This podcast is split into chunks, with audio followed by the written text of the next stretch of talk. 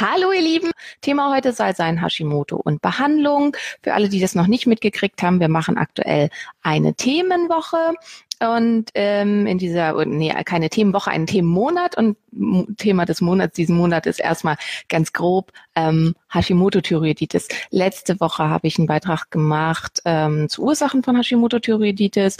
Diese Woche mache ich äh, Hashimoto-Behandlung und ähm, nächste Woche kommt dann Ernährung dran. Herzlich willkommen beim Podcast der Autoimmunhilfe. Deine Gastgeberin ist Dr. Simone Koch. Hier erhältst du Wissen über Autoimmunerkrankungen, die wichtigsten Zusammenhänge rund um die möglichen Behandlungen sowie viele nützliche Tipps und Tricks, damit du deinen Alltag bestmöglich gestalten kannst. Noch ein kleiner Disclaimer. Dr. Simone Koch ist in diesem Podcast nicht als Ärztin tätig. Sie führt hier keine Behandlungen oder Beratung von Patienten durch. Sie veröffentlicht hier ausschließlich ihre eigene Meinung und Erfahrungen rund um Autoimmunerkrankungen. Die in diesen Beiträgen enthaltenen Informationen können keine Beratung durch einen Arzt ersetzen und sind keine medizinischen Anweisungen.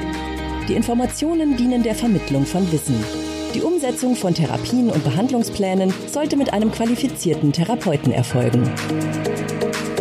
Ähm, jetzt wollen wir loslegen. Ganz, ganz wichtig ist, ähm, wir haben ja letzte Woche schon gehört, es gibt ganz, ganz, ganz, ganz, ganz, ganz, ganz, ganz, ganz, ganz viele unterschiedliche Ursachen für Hashimoto-Thyreoiditis. Ähm, wenn wir jetzt auf die Behandlung gucken, ist ganz wichtig zu unterscheiden, was an der Erkrankung möchten wir behandeln. Und im Wesentlichen gibt es drei Säulen, die für die Behandlung wichtig und entscheidend sind und die wir uns angucken sollten.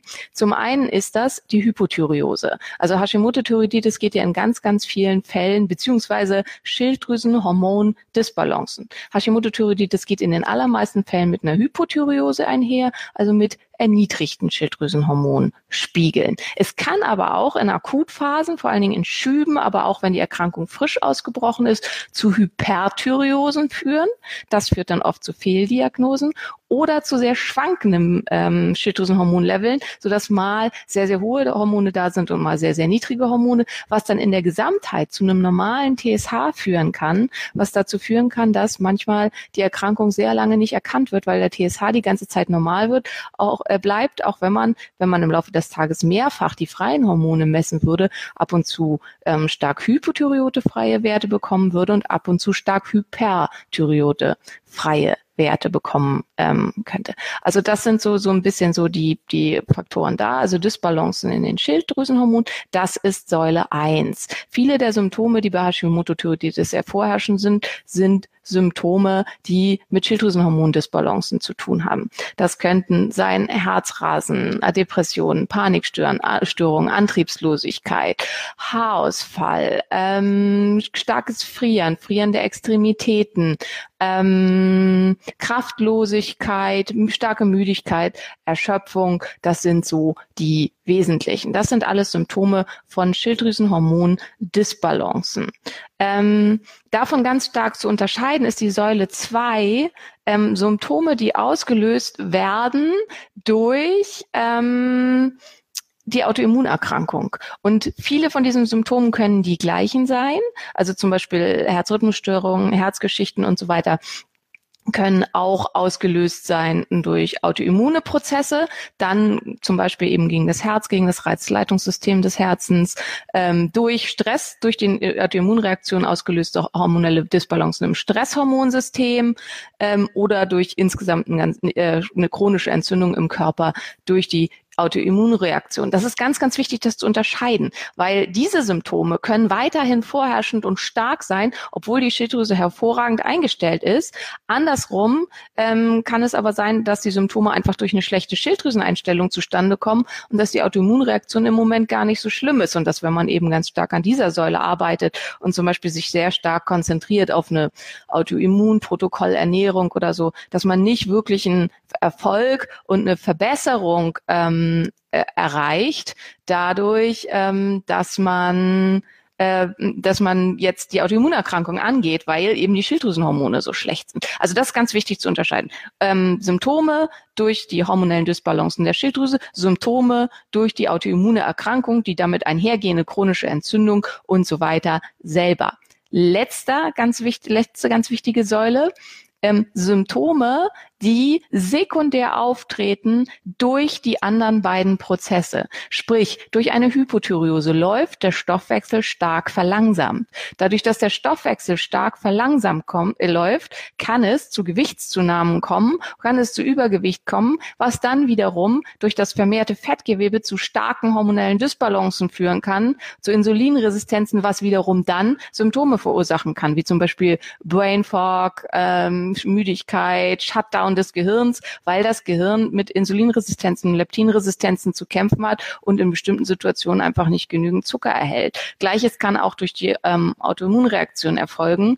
Ähm, durch den chronisch entzündlichen Prozess kann es zu Störungen kommen, die zu Gewichtszunahmen führen und das dann wiederum eben ähm, zu Symptomen aus dem dritten Komplex, die aber sekundär entstehen, dadurch, dass man eben so viel Gewicht zugenommen hat und gar nicht so sehr unbedingt was mit dem vorher getan hat, äh, zu tun hat. Das heißt, auch wenn die Autoimmunreaktion komplett runter ist, dadurch, dass man ganz stark gearbeitet hat und die Schilddrüse perfekt eingestellt ist, aber ich habe trotzdem noch 40, 50 Kilo Übergewicht, was ja gar nicht so selten ist, dann kann kein Wohlbefinden eintreten, weil dieses ähm, starke Übergewicht, das ist jetzt nur ein blödes Beispiel. Es gibt ganz viele dafür. Ne? Ich nenne gleich noch weitere. Aber ähm, weil dieses starke Übergewicht verhindert, dass insgesamt Wohlbefinden und eine gute hormonelle Lage auftreten kann.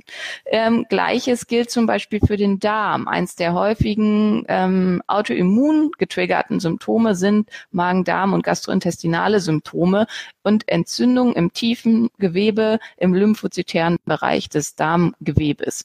Ähm, hierdurch kommt es zu einer stark verminderten Aufnahme von Mikronährstoffen und es kann sekundär, also unabhängig von der Autoimmunreaktion, die hier stattfindet, kann sekundär starke Mineralstoffmengen Nährstoffmängel, Nährstoffmängel ähm, und sowas auftreten. Und dann kann es eben wiederum durch zu Symptome dadurch kommen. Also wenn zum Beispiel der kurze Abschnitt des Darms, und das ist nur ein ganz, ganz kurzer Abschnitt, das, äh, wenn der entzündet ist, der Eisen aufnehmen würde normalerweise und ich dadurch einen starken Eisenmangel entwickle, dann kann es sein, dass ich sekundär massive Symptome eines Eisenmangels habe, nämlich Haarausfall, Müdigkeit, Erschöpfung, Antriebslosigkeit, Fatigue, ähm, Restless Leg Syndrom ähm, sind alles Symptome des Eisenmangels.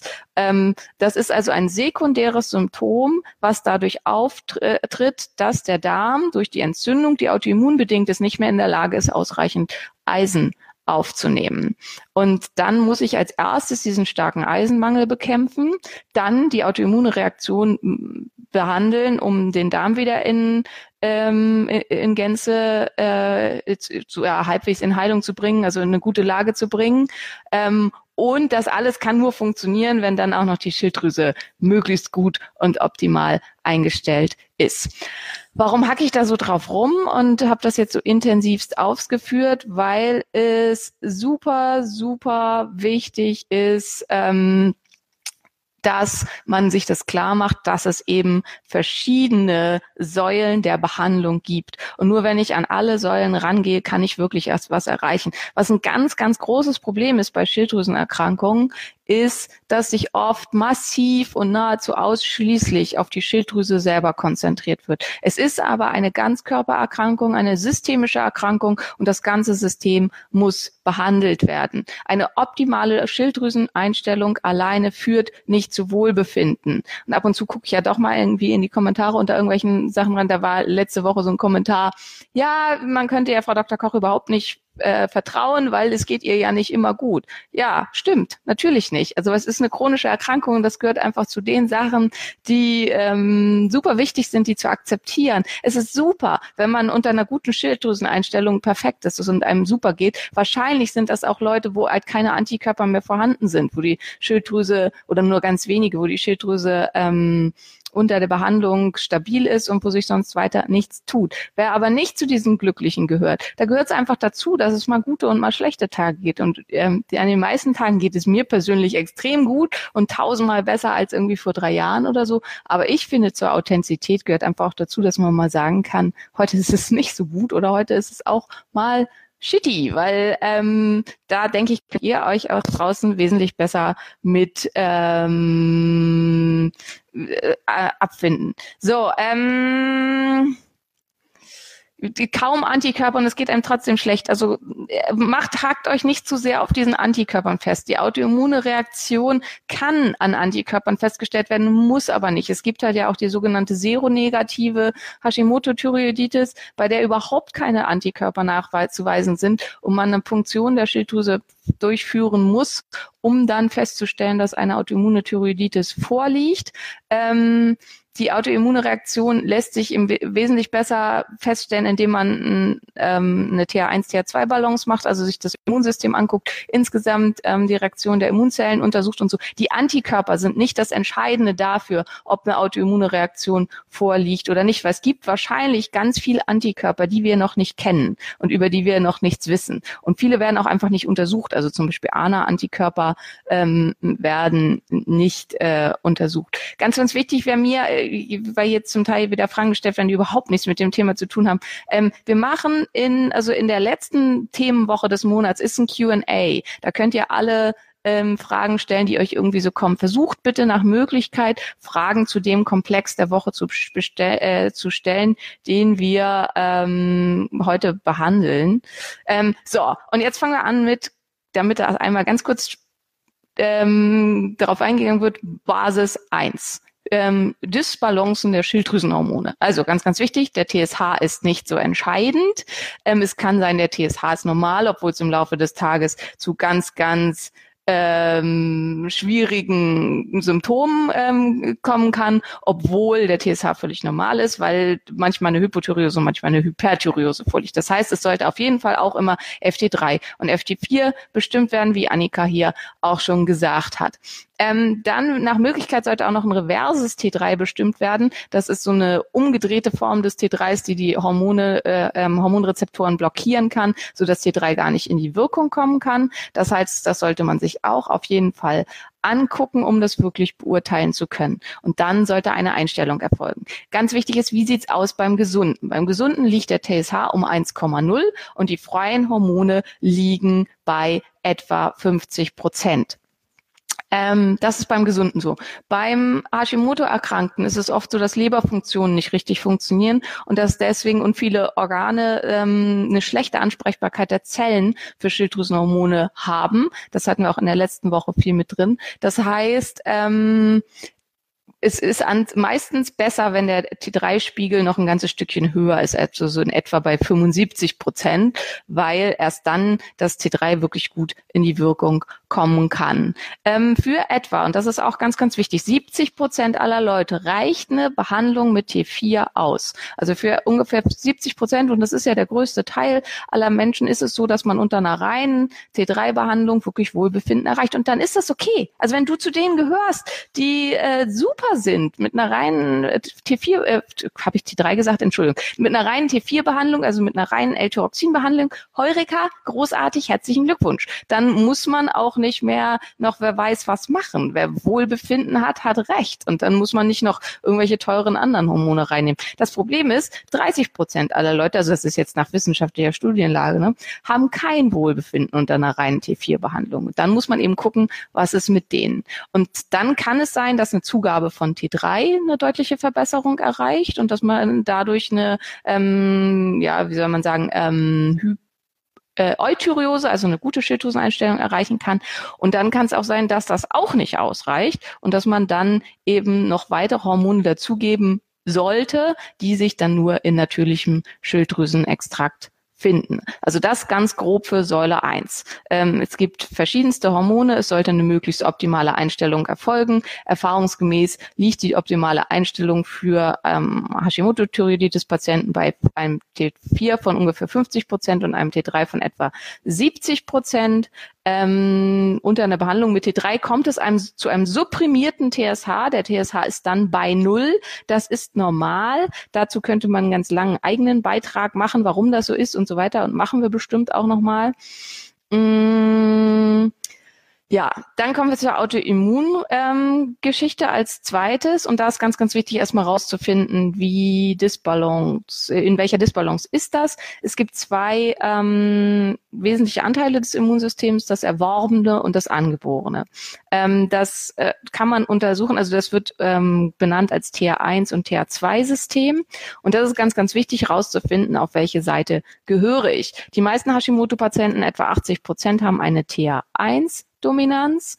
Ähm, das, äh, aber 20 Prozent haben eine TH2-Dominanz. Deswegen ist es ganz wichtig herauszufinden, welche, zu welcher Seite gehört. Weil wenn ich einfach nur irgendwelche Tipps aus dem Internet befolge, die sind fast immer, weil das ja die große Menge an Leuten ist, für TH1-Dominante. Wenn ich aber selber TH2-dominant bin, dann kann es sein, dass meine Symptome dadurch schlechter werden und dass es mir schlechter geht, wenn ich mich entsprechend behandle. Also das sollte man als erstes rausfinden. Mein Labor macht das unter, durch die Untersuchung von Interferon Gamma und Interleukin 4. Das sind zwei Interleukine, die jeweils sehr stark für das eine oder das andere System sprechen. Es kann sein, dass man mit diesen beiden die nicht greifen kann, also dass jemand TNF-Alpha positiv ist oder Interleukin 6 oder Interleukin 2 oder irgendwas, aber das ist das häufigste und dann hat man schon mal einen ganz guten Anhaltspunkt und kann weitersuchen. Ich weiß, ihr möchtet immer alle nach Möglichkeit was, wo man keine Diagnostik für braucht. Das Problem ist, meiner Meinung nach, ohne Diagnostik immer ein bisschen, wie wenn man mit verbundenen Augen und Handschuhen sich versucht, äh, äh, versucht irgendwie ein Gerät in einem dunklen Raum zusammenzubauen. Also ähm, ich halte Diagnostik für ganz, ganz wichtig, weil es gibt eben diese Unterschiede. Also alles, was an Tipps in irgendwelchen Büchern kommt oder auch im Internet oder so, ist immer ähm, für die meisten, die das haben. Also es wird immer der größte Anteil an Leuten genommen, wie zum Beispiel halt die Tipps für TH1-Dominante. Wenn man aber zu den TH2-Dominanten gehört, dann kann es eben leider sein, es wird dadurch schlechter. So, ähm, und dann, wenn man das rausgefunden hat, dann kann man Immunmodulationen durchführen. Das heißt, man geht gezielt an den Teil des Immunsystems ran, der aus der Bahn geraten ist. Ähm, Immunmodulatoren gibt es verschiedenste. Ähm, zum Beispiel Reservatol, Grünteeextrakt, äh, Grapefruit, Kurkuma, ein ganz bekannter, Weihrauch, ähm, Zitronenmelisse, Echinacea, das sind alles Immunmodulatoren. Und was dann für dich jeweils wirklich funktioniert und für dich eine Immunmodulation erreicht, so dass dein Immunsystem sich beruhigt, das kann ich dir leider nicht sagen. Das ist halt was, das muss man wirklich ausprobieren optimalerweise im Zusammenhang mit einer Immun immunologischen Diagnostik, um wirklich herauszufinden, es funktioniert. Es lässt sich hier tatsächlich nachweisen, es wird besser. Man kann das auch nach Befinden machen, klar, aber oft merkt man erstmal gar nichts oder es kommt vielleicht zu einer Erzverschlechterung oder so und dann ist es auch wieder so ein bisschen ähm, im Dunkeln herumtappen.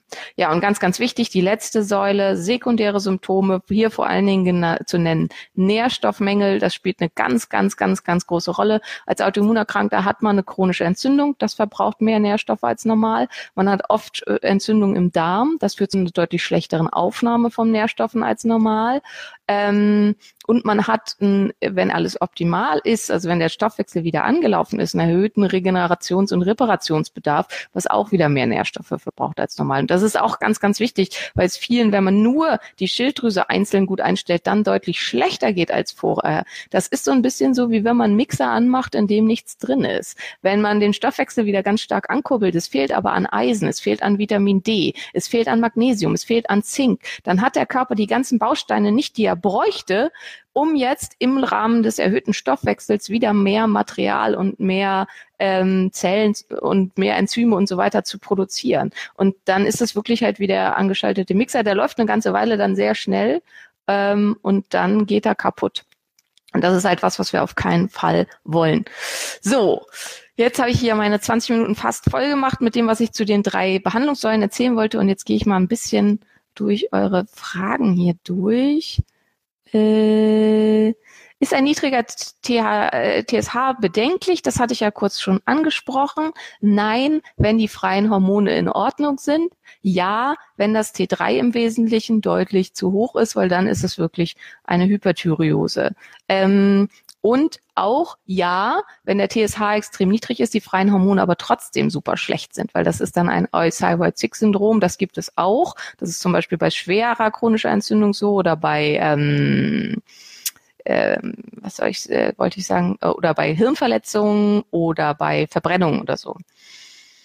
So, welcher TSH-Wert ist optimal bei Hashimoto? Dazu gibt's halt, wie gesagt, keine, das kommt drauf an, wie du behandelt wirst. Wichtig ist, dass man sich die freien Hormone anguckt. Unter einer zusätzlichen Behandlung mit T3 oder unter einer kombinierten Behandlung mit Schilddrüsenextrakt mit T2 und T3 ähm, kommt es zu einem supprimierten TSH. Das heißt, der läuft dann gegen Null. Wenn man nur mit T4 behandelt, ist ein TSH rund um 1,0 anzustreben, wobei es auch einen Teil von Leuten gibt, die erst bei einem supprimierten TSH und einer T4-Behandlung wirklich wohl befinden haben. Welche Säule gehe ich zuerst an? Sehr gute Frage, Susanne. Ähm, ich würde parallel angehen die ähm, Schilddrüseneinstellung, weil ohne eine vernünftige Schilddrüseneinstellung und vernünftiger Stoffwechsel läuft eigentlich gar nichts. Und die sekundären Symptome, sprich vor allen Dingen Nährstoffmängel, ähm, das würde ich als erstes angehen. Und dann die Autoimmunreaktion, wobei zu den, eigentlich nicht wirklich zu den sekundären Symptomen gehörend ist noch der Darm. Aber den Darm würde ich mit Nährstoffmängeln und so immer zusammen angehen, weil ansonsten kriege ich das äh, die Ursache nicht behoben. Also wenn ich einen starken Eisenmangel habe, weil der Anteil des Darms, der Eisen aufnimmt, bei mir so entzündet ist, dann wird der Eisenmangel immer bestehen äh, bleiben. So. Äh, Verbindung zu grauem Star. Ähm, es scheint eine Verbindung zu geben. Grauer Star ist deutlich häufiger bei Autoimmunerkrankungen. Eventuell findet tatsächlich so eine direkte Autoimmunreaktion gegen die Linse statt. Das wird vielfach diskutiert inzwischen und dadurch dann eben eine Eintrübung der Linse. Ganz genau bekannt ist das aber nicht. Ähm, Unterschied zwischen den drei Antikörpern, ähm, das ist einfach, also im Prinzip sind es eigentlich drei unterschiedliche Erkrankungen dann, wird aber unter dem Begriff Hashimoto-Thyreoiditis zusammengefasst. Beim einen wird die Thyroxinperoxidase angegriffen, beim anderen ähm, das Thyroglobulin und die ANAs zeigen einfach nur an, dass grundsätzlich eine Antinukleotide-Reaktion ähm, stattfindet, also dass eine Autoimmunerkrankung überhaupt ähm, vorliegt, aber es ist noch nicht klar, wo die ist und ob die nun wirklich in der Schilddrüse ist. Ähm, hm, ähm, also ganz, ganz wichtig bei Darmgeschichten, bei Autoimmunerkrankungen des Darms, wobei das ist jetzt eigentlich ja heute nicht das Thema. Das Thema ist ja Hashimoto-Thyreoiditis, aber da hängt halt auch oft damit dran, ist rauszufinden, was sind die Trigger. Also oft sind es Nahrungsmittelunverträglichkeiten und die dann wirklich wegzulassen und eben dann auch ähm, autoimmune Modulation, um den Darm in Kontrolle zu bringen. Ähm, was sind Zeichen dafür, dass ich äh, von mit synthetischen äh, Hormonen, äh, also dass ich auf wechseln sollte auf natürliches Extrakt? Im Prinzip ist es halt immer ein Versuch wert, wenn es einem unter synthetischen Hormonen nicht gut geht. Also zunächst würde ich gegebenenfalls, also wenn man sonst da keine ärztliche Möglichkeit hat, würde ich halt T3 dazu nehmen. Wenn das auch nicht ausreichend wirkt, dann ähm, würde ich es mal mit Schilddrüsenextrakt versuchen. Ähm, wie gesagt, aber wichtig ist halt immer da, sind die Werte wirklich schlecht, also liegt wirklich eine Konversionsstörung vor, sind es keine optimalen freien Werte, dann ist deutlich eher zu erwarten, dass du, du dich unter Schilddrüsenextrakt besser fühlst, als wenn du total gut eingestellte Werte hast, es geht dir aber trotzdem schlecht. Dann ist wesentlich stärker zu erwarten, dass du ähm, an den anderen beiden Säulen arbeiten musst und dass die Schilddrüse gar nicht so sehr der Punkt ist.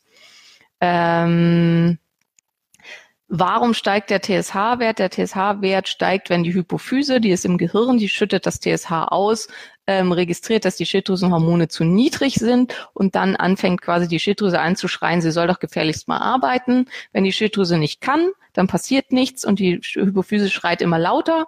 Wie laut sie schreit, ist quasi typbedingt. Bei manchen steigt der TSH nie höher als 10 oder so, weil das ist auch schon lautes Geschrei und bei manchen geht er halt ähm, in die Hunderter bis Tausender. Das ist, da ist dann die Hypophyse völlig überbordend und produziert ununterbrochen und kriegt sich überhaupt nicht wieder ein. Ähm, das kann dann auch weitere Symptome auslösen. So, ähm, wo kann man immunologische Diagnostik machen lassen? Guter Punkt, Moni.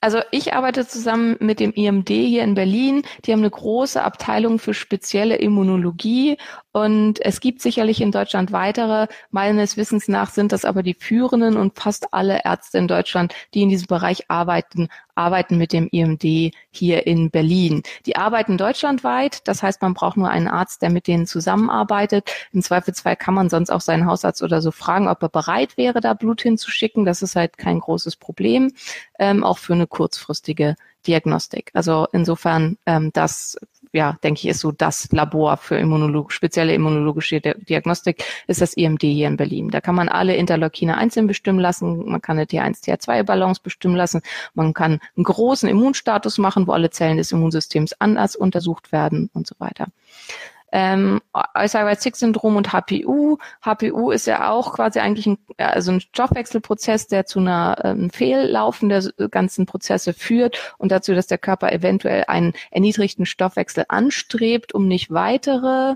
ähm, äh, Probleme auszulösen. Und ähm, deswegen kann es bei HPU vermehrt zum Alzheimer-Syndrom kommen. Ähm, Lisa sagte, die Ärzte sind nicht bereit, auf Mängel einzugehen. Ähm, das Problem ist, dass im kassenärztlichen System Mikronährstoffe eigentlich keine Rolle spielen, auch wenn wir zunehmend aus Studienergebnissen und so wissen, dass das nicht so ist und dass es eine sehr, sehr, sehr große Rolle spielt, ist es so, dass es einfach kassenärztlich weitestgehend bei fast allen nicht erkannt ist. Als Schilddrüsenpatient steht euch zu, einmal im Quartal, da könnt ihr auch mal drauf rumhacken und drauf bestehen Selen und Zink. Das sind kassenärztliche Leistungen, die ab und zu gemacht werden können. Und im Winter Vitamin D. Das sind Sachen, wo man als Autoimmunpatient darauf bestehen kann, das sind kassenärztliche Leistungen. Alles andere nicht. Das heißt, wenn ich alles andere irgendwie bestimmt haben will, muss ich mich selber drum kümmern. Das ist aber möglich. Also es gibt ganz, ganz viel freie Labore in Deutschland, wo man einfach hinfahren kann und sagen kann, ich will das, das, das, das, das und das und das dann einfach nachmessen kann. Und man kann auch mit Mikronährstoffen nicht viel falsch machen. Also diese ähm, wenn man jetzt nicht Unmengen Vitamin A nimmt oder vielleicht auch Selen oder so Sachen, die potenziell toxisch sind, dann kann da im Prinzip, wenn man sich an die Angaben, die auf der Packung sind, schon mal gar nicht, kann da nichts viel, nicht viel passieren. Wer mag, guckt sich da nochmal das Mikronährstoffvideo zu an, was Benny und ich letzte Woche gemacht haben. Hm, empfehle ich eine vorsorgliche Einnahme von Nahrungsergänzungsmitteln. Auch da äh, kann ich das Mikronährstoffvideo empfehlen. Eigentlich empfehle ich immer Kontrolle und dann gezieltes Angehen der einzelnen Probleme und nicht einfach wild irgendwo dran rumtherapieren. Ja, Antidepressiva und Hashimoto, im Prinzip hat das ja auch was mit der Behandlung zu tun. Viele Antidepressiva enthalten Brom und führen dadurch zu, zu einer Schilddrüsenblockade, was problematisch ist. Und sie führen eben zu einer starken Veränderung im Serotoninstoffwechsel, was auch wiederum sich sehr ungünstig auswirken kann auf Autoimmunerkrankungen. Also es ist in sehr, sehr vielen Fällen sind Depressionen und psychische Symptome bei Hashimoto-Thyreoiditis bedingt durch die Erkrankung selbst, also entweder durch Schilddrüsenhormone, äh, äh, Schilddrüsenhormondisbalancen oder durch den Autoimmunprozess. In sehr vielen Fällen kann man die psychischen Symptome extrem verbessern, wenn man die Erkrankung selber entsprechend ausbehandelt. Ähm, ich hatte selber mit ganz, ganz stark mit psychischen Symptomen zu tun und habe es Gott sei Dank inzwischen fast gar nicht mehr. Und ja, ab und zu habe ich es nochmal, stehe ich auch zu. Aber in den meisten Fällen ähm, nicht. Also grundsätzlich geht's mir eigentlich extrem gut und ich kann wieder ganz, ganz, ganz viel machen, was ich früher nicht konnte. Und ähm, das hat einfach was damit zu tun, vor allen Dingen bei mir ganz stark mit Nahrungsmittelunverträglichkeiten. Was dein Trigger ist, das muss man selber rausfinden, aber dann kann man oft die absetzen. Hm, was halte ich von einer Einnahme von Selen? Sehr, sehr viel. Die meisten Deutschen haben Selenmangel. Was einem klar sein muss, ist, Selen ist toxisch. Ähm, und sind da problematisch. Und jetzt, da gehe ich jetzt noch mal ganz kurz, dann mache ich vielleicht noch eine Frage oder so, aber da gehe ich ein bisschen länger drauf ein. Manuela fragt, werden die Kosten für natürliche Hormone von den gesetzlichen Krankenkassen übernommen? Nein. Und das ist ganz, ganz wichtig, mir das einmal zu sagen. Nein. Niemals. Ich habe 80 verschiedene äh, mindestens Anträge gestellt, auch bei Leuten mit äh, anaphylaktischen Schocks und so weiter. Sie, es wird niemals direkt von der Kasse übernommen. Was übernommen wird, ist, wenn du einen Arzt findest, der dir ein rosa Rezept für natürliche Schilddrüsenhormone ausstellt. Und wenn du das dann an die Apotheke schickst, dann schicken die dir, dir das Medikament. Was aber passiert ist, Ärzte haben alle paar Jahre, und das ist immer mit einer Rückwirkung von etwa zwei Jahren, eine sogenannte Wirtschaftlichkeitsprüfung. Das ist so ähnlich wie die Steuererklärung. Und in dieser Wirtschaftlichkeitsprüfung, die halt eben erst viel, viel später kommt, so in ein, zwei Jahren wird auffallen, dass der Arzt dir ein Medikament verschrieben hat, was nicht wirtschaftlich ist, weil es viel, viel teurer ist als das eigentliche hier vorgesehene Medikament, nämlich das L-Tyroxin. Und dann bekommt der Arzt einen sogenannten Regress. Das heißt, er muss das, was ähm, das Medikament teurer war als das L-Tyroxin, muss er selber aus eigener Tasche obendrauf zahlen. Das wird dieser Arzt gar nicht gut aufnehmen und wird niemals wieder so etwas außerhalb der Norm aufschreiben. Und das ist das Problem. Viele finden im Augenblick irgendeinen Hausarzt oder irgendwen, der ihnen das auf Kassenrezept aufschreibt und schreiben dann bei Facebook, ja, das wird von der Kasse übernommen. Total großartig. Ich bin super happy. Ist auch toll. Das Problem ist, am Ende zahlt das der arme kleine Hausarzt. Und Hausärzte gehören jetzt auch nicht unbedingt zu den dick verdienenden ähm, Medizinern. Und dieser Hausarzt, der vielleicht in zwei oder drei Jahren einen Regress kriegt, der wird nie wieder irgendwas außerhalb der schulmedizinischen Norm machen. Und meiner Meinung nach schneiden wir uns damit ins eigene Fleisch, wenn wir das machen. Weil die wenigen Mediziner, die dafür offen sind, die sind dann richtig angenervt und wütend, weil sie zwei, drei, vielleicht auch 4.000 Euro aus eigener Tasche nachzahlen müssen, was für so einen kleinen Hausarzt eine Riesensumme sein kann. Ähm, und machen dann nie wieder irgendwie sowas. Und es ist mir wichtig, dass ihr das wisst und versteht. Und wer dann noch sagt, ist mir doch egal, dann ähm, muss man das eben so machen. Aber es ist nicht so, dass die gesetzlichen Kassen das zahlen, nur weil man ein rosa Rezept bekommen hat. Das ist leider nicht der Fall. Es kann auch sein, dass dieser Arzt niemals einen Regress kriegt. Das wäre halt das Optimum, aber so, jetzt wird hier noch einmal gefragt, kann man Serotonin nehmen? Leider nicht. Es gibt eine ganze Menge Stoffe, die man nicht einnehmen kann. Dazu gehören zum Beispiel Serotonin, GABA und noch einige andere Stoffe. Die können die Blut-Hirn-Schranke ähm, nicht passieren. Das heißt, sie kommen nicht ins Gehirn. GABA wird viel beworben und wird gesagt, das zu geben, wenn GABA von dir aufgenommen werden kann, ähm, dann ähm, in den Kopf, dann stimmt deine Blut-Hirn-Schranke nicht und dann solltest du dringend daran arbeiten. Normalerweise kann es das nicht und ist damit rausgeschmissenes Geld. Ähm, was man nehmen kann, ist 5-HTP. 5-HTP kann die Blut-Hirn-Schranke passieren und muss dann von unserem Gehirn in Serotonin umgewandelt werden. Wie viel aber tatsächlich dann da die Schranke passiert, äh, darauf haben wir ganz, ganz wenig ähm, Einfluss.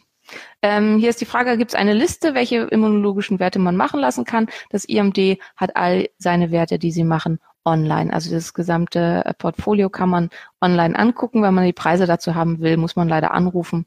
Ist aber auch möglich. Selbst zahlen per Privatrezept geht immer. Mm, so. Dann haben wir jetzt die halbe Stunde um, sogar ein bisschen drüber. Ähm, ich hoffe, es hat euch Spaß gemacht. Ich hoffe, es war möglichst viel dabei. Ich hoffe auch, ihr versteht, dass ich nicht alle Fragen immer beantworten kann. Ich habe versucht, hier auf möglichst viele, viele einzugehen. Und ganz, ganz wichtig ist, ähm, nur du bist du. Und keiner kann dir erzählen, was für dich gut ist. Und das ist einfach, das ist jede Woche wieder meine Botschaft. Ähm, kein Guru, kein Medium, kein irgendwer steckt in deinem Körper und weiß, was dir gut tut. Und wenn du das Gefühl hast, irgendwas tut dir super gut, dann nimm es. Und wenn du das Gefühl hast, es tut dir gar nicht gut, dann ist es egal, ob tausend Leute behauptet haben, das wäre großartig. Wenn es dir nicht gut tut, dann ist es für dich eben nicht gut. Und deswegen ähm, ist es ganz wichtig, das für sich selber rauszufinden. Ähm, ich wünsche euch eine wundervolle Woche. Alles Gute. Und dann sehen wir uns nächste Woche. Danke, dass du bei der heutigen Episode dabei warst. Mehr Tipps von der Autoimmunhilfe findest du unter www.autoimmunhilfe.de. Wir sind auch auf Facebook, Instagram und YouTube aktiv. Den jeweiligen Link findest du in der Podcast-Beschreibung. Gefällt dir dieser Podcast? Dann freuen wir uns, wenn du auf iTunes eine Bewertung schreibst und den Podcast mit deinen Freunden teilst. Damit hilfst du uns, dass wir wiederum noch mehr Menschen da draußen erreichen und ihnen helfen können.